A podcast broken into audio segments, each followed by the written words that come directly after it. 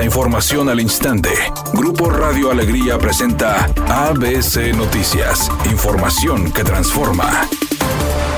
¿Qué tal? Muy buenas tardes, esta es la información. Para tratar niños con cáncer, la Unidad Médica de Alta Especialidad número 25 del Seguro Social invirtió más de 100 millones de pesos en equipamiento e infraestructura. Dentro del equipo adquirido destaca un tomógrafo de 320 cortes milimétricos que dan mayor definición en las lesiones muy pequeñas de los órganos. Además se cuenta con dos nuevas gama cámaras que permiten ver más allá de lo que el ojo humano pudiera alcanzar a percibir. Con alta fidelidad se obtienen imágenes híbridas anatómicas, funcionales y metabólicas de espacios milimétricos en todo el cuerpo, no solo de la zona en donde se haya localizado un tumor. Así también el área de oncología pediátrica tuvo una remodelación estructural. Se cambiaron pisos, paredes, climas, decoración y se integraron 48 camas eléctricas con tomas de oxígeno independiente.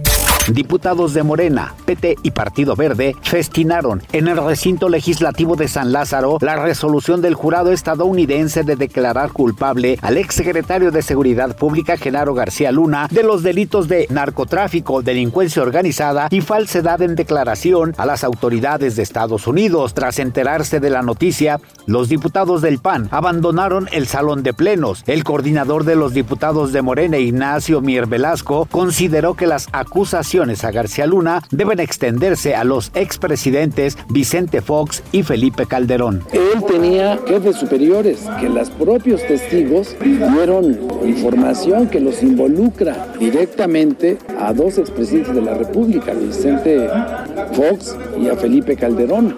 Habría que ver cuál es la reacción que sigue la justicia norteamericana con relación a los testimonios que ya forman parte de ese juicio que derivó en el veredicto del jurado.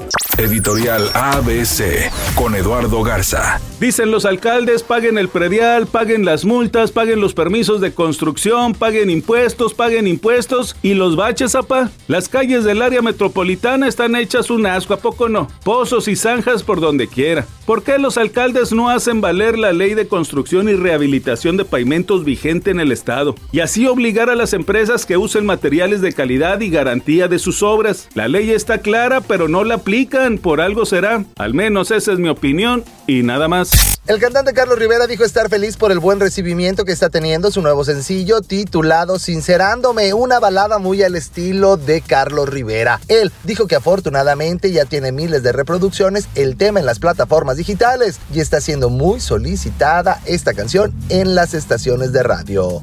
Temperatura en Monterrey 29 grados centígrados. ABC Noticias, información que transforma.